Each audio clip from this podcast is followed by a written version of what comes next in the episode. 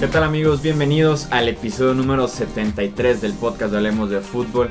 Este espacio que se dedica a hablar del fútbol americano de la NFL totalmente en español. Yo soy Jesús Sánchez y es un placer darles la bienvenida ya a este episodio número 73 que va a ser la previa de la semana número 15 de la temporada 2017 de la NFL. Y todavía estoy así como medio debatiendo si también hablamos del Thursday Night Football entre Denver e Indianapolis o nos lo saltamos y vamos directamente a la semana. Como ya lo escucharon en los controles operativos, está también eh, mi amigo Edgar Gallardo. ¿Cómo estás, Edgar? Hola Jesús, muy bien. Listos para otro episodio más y pues a ver qué tal. ¿Ya decidiste si vamos a hablar o no? Lo voy a pensar, lo voy a pensar mientras... Eh, presento un poquito lo de los pronósticos y todo eso. Voy a seguir debatiendo si hablamos algo de este partido entre Broncos y Colts. Eh, rápidamente leer cuáles son los standings que tenemos en la quiniela de Hablemos de Fútbol. En la tercera posición están los suscriptores con marca de 121 y 87. En la segunda posición está Luis Alberto Aguirre, 134 y 74. Y un juego arriba como líder absoluto y rey momentáneo de los pronósticos estoy yo con marca de 135 y 73. Eh, los pronósticos, eh, yo inicié ya bien, yo me fui con los Broncos en, este partido del Thursday Night Football, el último que tuvimos este año y a partir de la próxima semana ya no tenemos jueves por la noche y recordemos que en la semana 17 o, por si son nuevos en la NFL, en la semana 17 todos juegan el domingo, no hay ni jueves, ni sábado, ni lunes, todos el domingo. Yo fui con los Broncos, Luis Alberto ya inició mal, ya tengo dos juegos de ventaja porque él fue eh, con los Colts. Y el suscriptor invitado que tenemos para esta semana número 15 en la quiniela es Francisco Miranda, a quien le mandamos un saludo, agradecimientos por habernos compartido sus picks y también le deseamos la mejor de las suertes para competir este sábado y domingo y además el lunes en la quiniela Hablemos de Fútbol. Eh, respecto al juego entre Broncos y Colts, Denver saca la victoria. Eh, Brock jugó de manera decente bien, sobre todo pasando largo. Eh, ya tiene Indianapolis así como medio de hijo porque le ganó dos veces el, año pasado con Houston. Le gana este jueves por la noche ahora con, los Broncos, así que ya empieza a, jugar bien frente a los Colts por lo menos. 25 puntos a 13 ganaron eh, los Broncos.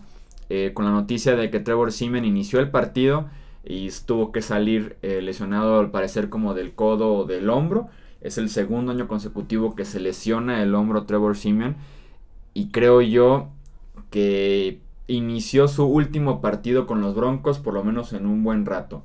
Creo yo que la temporada la termina Brock Osweiler. Si alcanza a estar listo Paxton Lynch para el último juego, alcanzar a verlo otra vez que tiene este quarterback joven.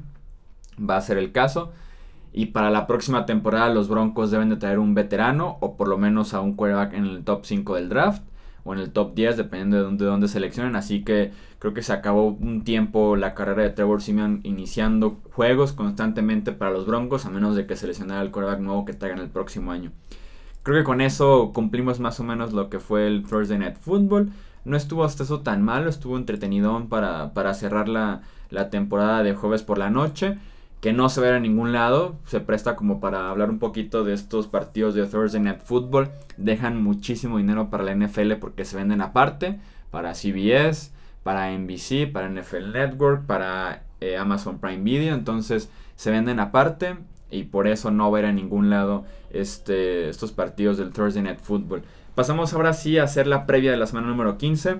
Recuerden que hay dos partidos este sábado. El primero de ellos Chicago frente a Detroit. Vamos eh, los tres en los pronósticos con los Lions. Este partido es en Detroit. Eh, tanto Luis Alberto como Francisco como yo vamos con los Lions. En un partido que debe de ganar Detroit. Tienen marca de 7-6. Están ahí en la pelea. Están ahorita fuera de los playoffs. Pero serían candidatos todavía a seguir peleando por ese último boleto. Porque tienen dos partidos fáciles las próximas semanas. Incluyendo este contra Chicago. Para ahora sí en la semana 17. Si llegan a ganar sus dos partidos ya se podría decir que pelearse con todo el boleto frente a los Packers en la semana 17. El otro partido que tenemos mañana es este de Chargers frente a Chiefs que se juega en Kansas City. que va a definir al líder de la división oeste de la AFC, ambos con marca de 7 y 6 claramente en diferente, van hacia diferentes direcciones. Los Chiefs iniciaron 5-0, ahorita están 7-6.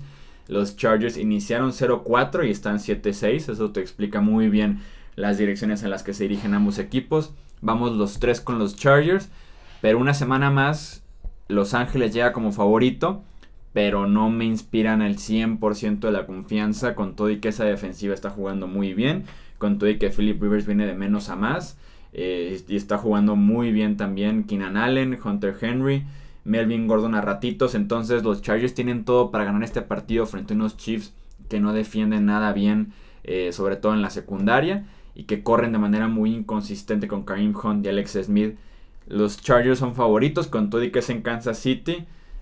Pero los Chargers son los Chargers. Son los Chargers, como bien comentábamos, ¿no? Ahora sí que si le escucha alguien que no sabe NFL y dice los Chargers son los Chargers, pensaría que es como una obviedad. Sí. Pero no, si hablan idioma NFL saben que los Chargers son los Chargers. Así es, sí. Y peleándose la división, ya finalmente para tomar el liderato del oeste de manera definitiva, con dos semanas por jugar, sería un escenario muy Chargers que pierdan en Kansas City. Sí, sí, sería totalmente de ellos. Aunque... Son muy favoritos. aquí metiéndome como un poco como aficionado, yo que no soy tan analista, creo, creo a como los he visto que este sí va a ser su temporada. Esta temporada siento que no van a ser un Chargers. No estoy diciendo que van a ganar el Super Bowl y así. Solo estoy diciendo que no van a ser un Chargers. Espero que sí, porque son el mejor equipo de la conferencia americana el último mes de temporada. Sí. Son así de sencillo, no se han tan baleado como sí ha pasado con Pittsburgh y Nueva Inglaterra, que medio han ganado cerrado, incluso han perdido en el caso de los Pats. Entonces los Chargers llegan como el mejor equipo del, último mes en la AFC. Deben de ganar este partido, son favoritos. Y de verdad yo esperaría que lo hicieran, pero con los Chargers nunca se sabe. Estos dos partidos del sábado eh, se transmiten por Fox Sports, así que sí vamos a tener oportunidad de verlos aquí en México y creo que para gran parte de Latinoamérica también. Así que para disfrutar jueves, sábado, domingo y lunes. Qué chulada, ¿no? Tener NFL todos esos días. Miami eh, visita a Buffalo ya en acción del domingo. Los tres vamos con los Bills. Eh, sobre todo porque Buffalo en diciembre es probablemente eh, la condición de local más importante que, existe en la NFL por el frío. Vimos la semana pasada la nevada que, que los recibió a los Colts en Buffalo. Entonces, si se llegara a presentar algo similar, por lo menos frente a Miami, van a morirse de frío ya los jugadores de los Dolphins, así que esperaría que los Bills eh, se mantengan. Ahorita son el sexto sembrado Buffalo, entonces se deberían eh, mantener en esta posición ganándole a los Dolphins. Eh, Baltimore, no, perdón, sí.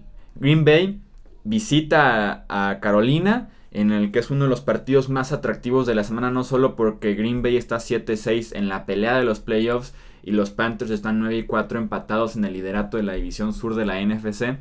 Dos equipos que suelen estar en los playoffs por lo menos los, últimos años. Pero el gran platillo de ese partido es el regreso de Aaron Rodgers, el quarterback de los Packers que se perdió dos meses por una fractura de clavícula. Finalmente está de regreso. El martes ya muy noche lo activaron. Creo yo que el horario en el que se da la noticia que sí fueron como 9, 10 de la noche de hecho, estábamos hasta jugando Call of Duty ya en la noche cuando hizo una pausa para tuitear de Aaron Rodgers y ya poder seguir jugando con, con Edward y otros amigos.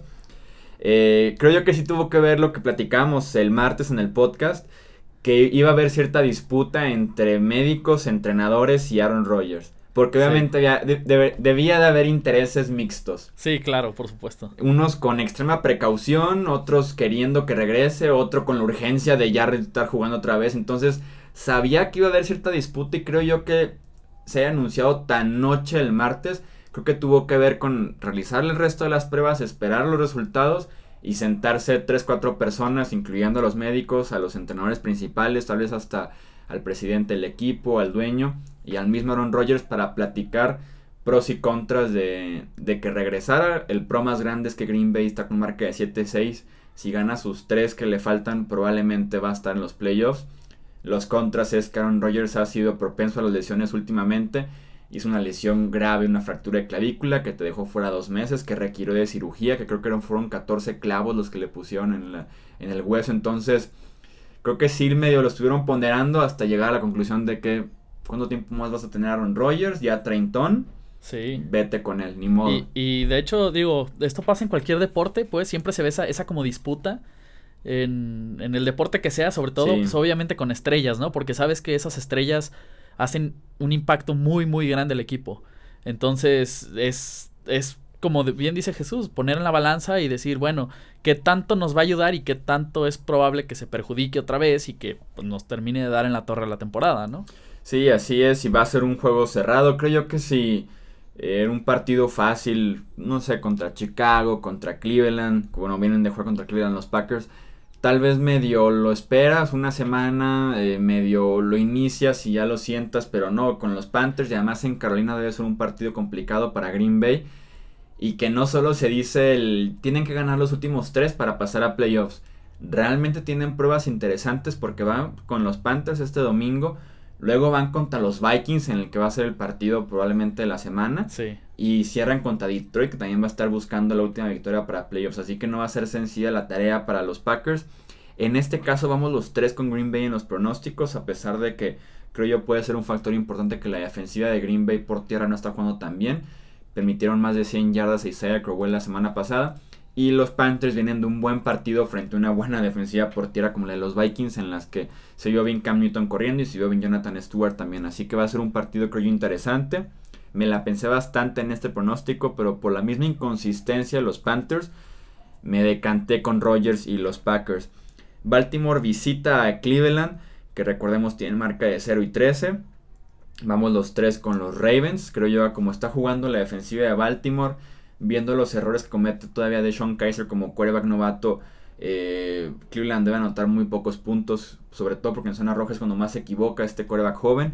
Y Baltimore se puede aprovechar muy bien de, esas entregas de balón para, para jugar un buen partido a la defensiva, mantenerse también en la pelea. Ahorita estarían fuera de los playoffs. Vamos los tres con los Ravens y con los Browns sería otra derrota más y seguir aspirando a que eh, a Chicago la próxima semana o a que los Steelers en la semana 17 sienten a titulares ya con asegurado localidad en playoffs y la semana de descanso porque de ahí en más sí empieza a oler a 0-16 para Cleveland. Houston visita a Jacksonville, vamos los tres con los Jaguars, no debe haber ningún problema para que Jacksonville en casa gane este partido. Va frente a TJ Yates ya que Tom Savage eh, se va a perder este partido por conmoción cerebral. Así que la defensiva de los Jaguars, que es la número uno en puntos permitidos, en robos de balón, eh, no voy a tener problema para detener y además arrollar a TJ Yates y a la ofensiva de los Texans. Eh, Cincinnati frente a los Vikings de Minnesota. Este juego es en Minneapolis, en el US Bank Stadium. Vamos los tres con los Vikings que vienen de perder. No creo que pierdan dos consecutivos y menos contra unos Bengals que perdieron contra los Steelers, que perdieron contra los Bears la semana pasada, así que tenemos como tres partidos ahí consecutivos en los que no va a haber ninguna sorpresa, Ravens Jacksonville y los Vikings. Otro juego que también se alinea para la semana no es tan atractiva. Tiene dos, tres partidos, pero en general no es una semana tan fuerte. Este partido también entra eh, en ese papel. Jets frente a Saints. Los Jets ya sin Josh McCown con Bryce Petty como quarterback titular. Regresan para, los Saints este novato sensacional Alvin Kamara, después de perderse gran parte del partido pasado contra los Falcons por conmoción cerebral. Vamos los tres obviamente con, con los Saints, con Nueva Orleans, para que se mantengan ganando, que tal vez aprovechen la derrota de los Panthers frente a los Packers para retomar el liderato solitario de la división sur de la NFC. Yo, yo si fuera los Saints no arriesgaría tanto Alvin Kamara el valor realmente va a estar en los playoffs. No vas a necesitar de Alvin para derrotar a unos Jets liderados por Rice Perry, que probablemente es el peor coreback actualmente en la NFL para esta semana número 15. Entonces no debe haber tampoco ninguna sorpresa en este caso. Filadelfia visita a los Giants de Nueva York, el primer partido eh, completo sin Carson Wentz. Va a estar como titular Nick Foles. Y como platicamos desde el martes, Nick Foles debe de ganar partidos en temporada regular, sin ningún problema deben de asegurar eh, la semana de descanso en la NFC e incluso teniendo un juego de ventaja en el sembrado también podrían asegurar sin ningún problema que todos los playoffs pasen por Filadelfia. Nick Foles es talentoso, conoce muy bien el sistema desde Kansas City cuando está con Doug Peterson, que es actualmente el head coach de Filadelfia, a lo que lleva como suplente de Carson Wentz con los Eagles. Así que deben de ganar este partido, seguir ganando lo que resta de la temporada Y yo insisto, en postemporada pueden dar pelea, pueden ganar un partido por lo menos, creo yo, con Nick Foles como coreback.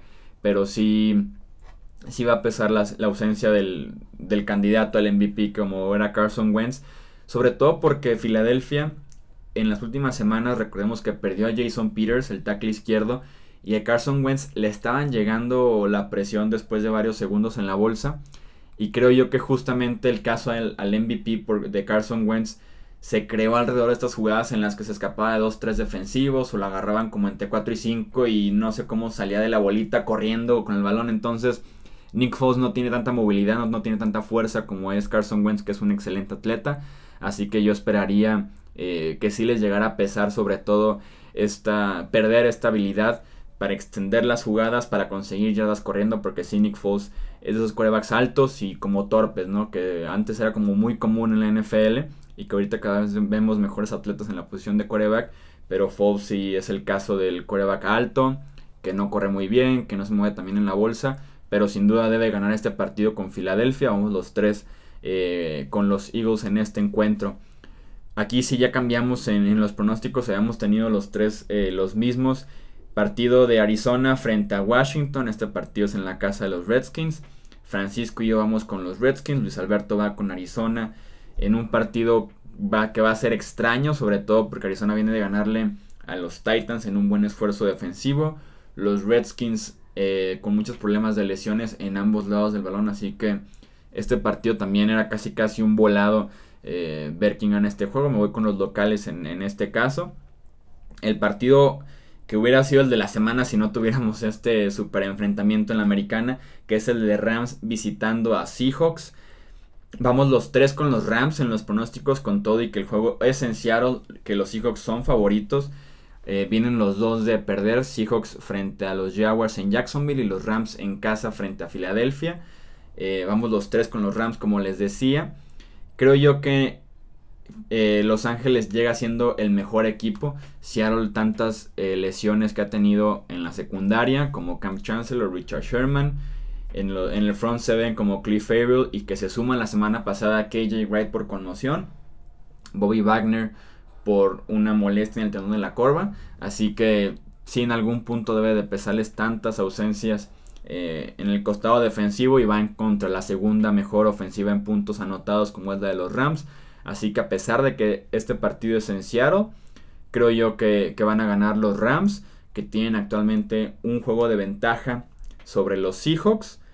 Y recordemos que el primer enfrentamiento en Los Ángeles en el Coliseo lo ganó Seattle. Así que si los Seahawks se las arreglan para ganar este partido, alcanzan a los Rams en, récord y tienen el desempate a su favor porque barrieron a los Rams, así que estarían arriba de, Los Ángeles en la división con solo dos semanas por jugar. Si Los Ángeles gana, sacaría ventaja de dos partidos y el desempate directo se anularía porque dividieron uno y uno. Entonces es un partido muy importante para los Rams. Pasamos ahora sí al duelazo que nos espera el, domingo en Heinz Field entre Patriots y Steelers para eh, darle cierto rumbo al primer sembrado de la conferencia americana, que había estado muy cerrado entre estos dos equipos y que Jacksonville se mantiene todavía en la pelea. Es importante que también consideremos a Jacksonville, además de estos dos equipos, para los dos primeros sembrados en la conferencia americana. Nueva Inglaterra visita a Pittsburgh. En los pronósticos, Francisco y yo vamos con los Patriots, Luis Alberto se va con los Steelers. Y que hay mucho que desmenuzar de este partido.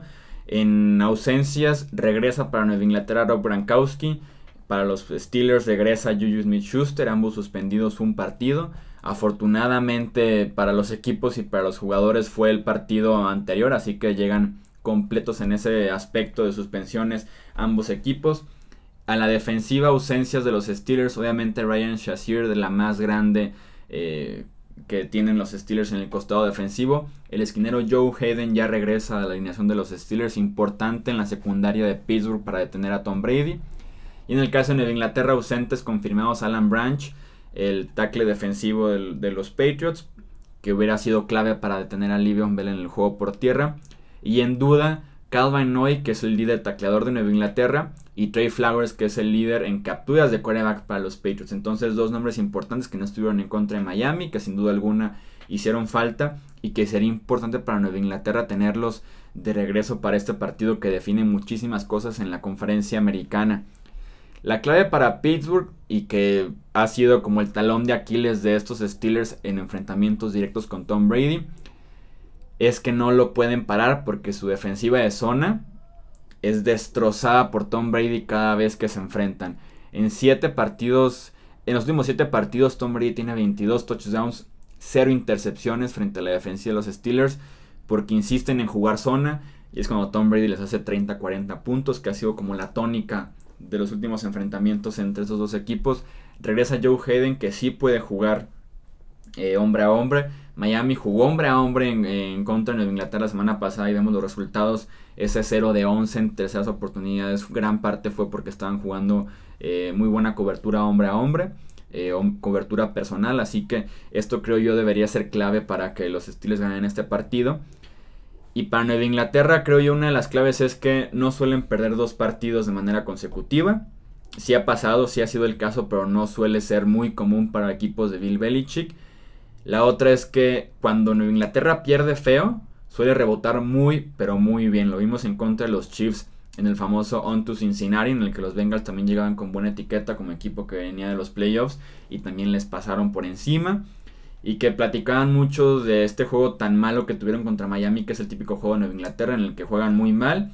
Y hasta el mismo NFL Films lo usa como, como en el documental de Nueva Inglaterra, de que esta fue la noche en la que se dudó de Tom Brady, de Bill Belichick y la dinastía de los Pats, solo para que la semana siguiente ganaran. Es como un clásico en la novela de Bill Belichick con los Patriots, que pierdan feo y después ganen de manera convincente, además de que es frente a un rival al que ya conocen muy bien y al que ya le han ganado y por muchos puntos eh, en los últimos enfrentamientos.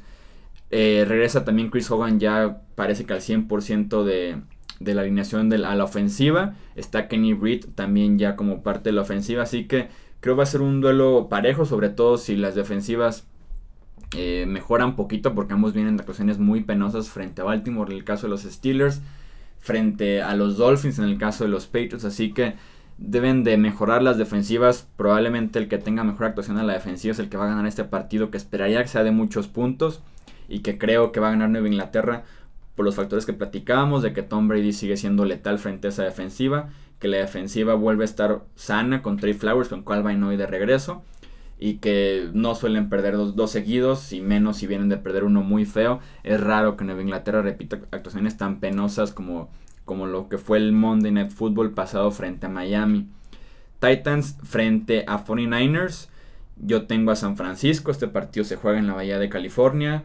Me sigo, sigo arriba del tren de Jimmy Garoppolo, van dos semanas seguidas que los elijo, han ganado, espero que hagan lo mismo contra los Titans. Luis y Francisco van con Tennessee, que ese récord de 8-5 lo decíamos en el podcast pasado es mentiroso porque si Tennessee está jugando eh, muy mal en ambos costados del balón. La ofensiva está muy limitada. Marcus Mariota tiene una lesión en la rodilla, tiene una lesión en el tobillo. Entonces, muy limitado Tennessee. Y si siguen perdiendo partidos como la semana pasada frente a Arizona, como este frente a San Francisco, se van a quedar fuera de los playoffs. Ahorita son el quinto sembrado. Eran líderes de la división. Sobre Jacksonville ya están como segundos. Y ahorita probablemente se van a quedar sin comodín si siguen jugando así. Sunday Night Football. Dallas frente a Oakland. Luis Alberto y yo vamos con los Cowboys. Eh, Francisco va con los Raiders de Oakland. Este partido también es en, California, en la Bahía de California. Eh, los Raiders es un equipo que está muy mal entrenado por Jack del Río. La defensiva está jugando también muy mal. Y Derek Carr, lo que progresó el año pasado, lo está también retrocediendo este año. Está, está haciendo muy malas decisiones, muy malos pases. No tienen juego vertical como fue el caso del año pasado. Michael Crabtree está lesionado del tobillo, probablemente ya fuera el resto del, año. Entonces yo espero que los Cowboys vayan a Oakland y ganen este partido. Se mantengan también en la pelea eh, por la postemporada. Es un buen equipo. Eh, Dak Prescott jugó bien en la semana pasada. Rod Smith, el corredor suplente, está jugando también muy bien. Y recordemos que este es el último partido en el que no está Ezekiel Elliott. Ya para la próxima semana frente a los Seahawks está de regreso eh, Elliott en la alineación ofensiva de los Cowboys. Y para cerrar el Monday Night Football, Atlanta frente a Tampa Bay. Vamos los tres con los Falcons. No debe haber mayor problema para que los Falcons ganen este partido. La secundaria de los Buccaneers es malísima. Van frente a Matt Ryan, frente a Julio Jones, Mohamed Sanu. Esperaría que Matt Ryan tenga una mejor actuación de la que vimos el jueves pasado frente a Nueva Orleans, que lanzó tres intercepciones en un lapso de cuatro jugadas. Es casi imposible repetir en primer lugar ese tipo de actuaciones, así que eso tiene a su favor, además de que va frente a la defensiva de los Buccaneers, que es muy mala, frente a James Winston, que se equivoca muchísimo eh, toda su carrera y recientemente todavía más, así que no debe haber mayor problema para que Tampa, digo, para que Atlanta gane este partido frente a Tampa Bay. Antes de cerrar este episodio repasamos eh, rápidamente los standings eh, de playoffs en cada una de las conferencias y la tan gustada sección de los escenarios. Escenarios de playoffs donde te decimos escenarios de playoffs. Por increíble que parezca. donde así se llama la sección, escenarios de playoffs, donde te decimos escenarios de playoffs. en la americana, Pittsburgh es primer lugar con marca de 11 y 2, ya con la división norte asegurada. Nueva Inglaterra es segundo con récord de 10 y 3. Jacksonville tercero con marca de 9 y 4. Kansas City es cuarto, todavía líder del oeste, con marca de 7 y 6. Y los comodines son Tennessee y Buffalo con marca de 8-5 y 7-6 respectivamente. En la pelea hay dos equipos con marca de 7 y 6 que es Baltimore y los Chargers de Los Ángeles. En la conferencia nacional, bueno, y eliminados, así como nada más por el dato, es Denver, Indianapolis y Cleveland. Ya, eliminados. Sí, eliminados matemáticamente sin posibilidad alguna, Denver, Indianapolis y Cleveland. Pues ni modo. Y en la NFC, Filadelfia es número uno con marca de 11 y 2 ya con la división este también asegurada como campeones de esa división. Minnesota 10 y 3 eh, están en la segunda posición. Los Rams de Los Ángeles son terceros con marca de 9 y 4. Nueva Orleans 9 y 4 son cuartos en, en los standings. Y los comodines son Carolina y Atlanta con récord de 9 y 4 y 8 y 5 respectivamente. En la pelea está Seattle con marca de 8 y 5. Detroit, Green Bay y Dallas, esos tres con marca de 7 y 6. Atlanta es clave en esta pelea a la postemporada porque han vencido a cada uno de los rivales directos con los que tienen comodín ahorita de pelea. Vencieron a Seattle, vencieron a Detroit, a Green Bay y a Dallas, que son tres equipos, son cuatro equipos que se están peleando directamente con Atlanta ese último boleto de la postemporada y los Falcons se están aprovechando el desempate que tienen directo contra esos equipos al vencerlos en el enfrentamiento que tuvieron con ellos. Washington, Tampa Bay, Chicago, San Francisco y los Giants de Nueva York, los equipos eliminados. De ahí en más todos tienen posibilidades de pasar a la postemporada. Y ahora sí pasamos a los escenarios de playoffs. Venga. Pittsburgh. ya me estoy riendo. Pittsburgh puede asegurar eh, semana de descanso en playoffs y eh, recibir toda la postemporada en casa con un escenario. Si ganan frente a Nueva Inglaterra y si Jacksonville pierde o empata. Y Pittsburgh puede asegurar semana de descanso, todavía no, el home field advantage en los playoffs si ganan, o el otro escenario, totalmente diferente, si empatan y si Jacksonville pierde. Muy bien. Ok, entonces con una victoria ya descansaron, victoria y derrota de los Jaguars, descansan y reciben toda la postemporada en casa. Pasamos a escenarios de Nueva Inglaterra. Aseguran el este de la conferencia americana, la división, si ganan o empatan. O si Buffalo pierde o empata. Que es los mismitos de la semana, pasada. Con que ganen ellos o si pierden, que Buffalo empaten. El año, la, semana pasada Buffalo ganó y ellos perdieron, así que no aplicó. Buffalo, por cierto, que tenía demasiadas implicaciones. Se echó a todos, ¿eh? sí, sí, sí. No, no pudo ni un escenario pasar a través de ellos. Sí, se echó a todos, ¿eh? Se echó a todos Buffalo ganando su partido y todos, como bien dices, dependían de que Buffalo mm, perdiera. Sí. Y Nueva Inglaterra tiene un escenario de playoffs para asegurar su lugar en la postemporada, que es si Baltimore pierde o empata. Ok. Entonces, si Nueva Inglaterra pierde, Buffalo gana, pero Baltimore eh, pierde o empata, no es campeón divisional, pero por lo menos es comodín. Ok. Entonces, Nueva Inglaterra tiene escenarios de playoffs para, para pasar a postemporada o para ser campeón divisional. Los Jaguars aseguran lugar en postemporada con cinco escenarios diferentes. El primero, si ganan. El segundo, si empatan y Buffalo pierde o empata. Ok. El tercer escenario, si empatan y Baltimore pierde o empata. Ok. El cuarto, si Buffalo pierde y Baltimore pierde. Y el quinto, si Baltimore pierde y si el juego entre Kansas y Chargers no termina en empate. Ok. O sea, tienen cinco ¿Baltimore contra quién va? Contra Cleveland. Uy. sí, entonces...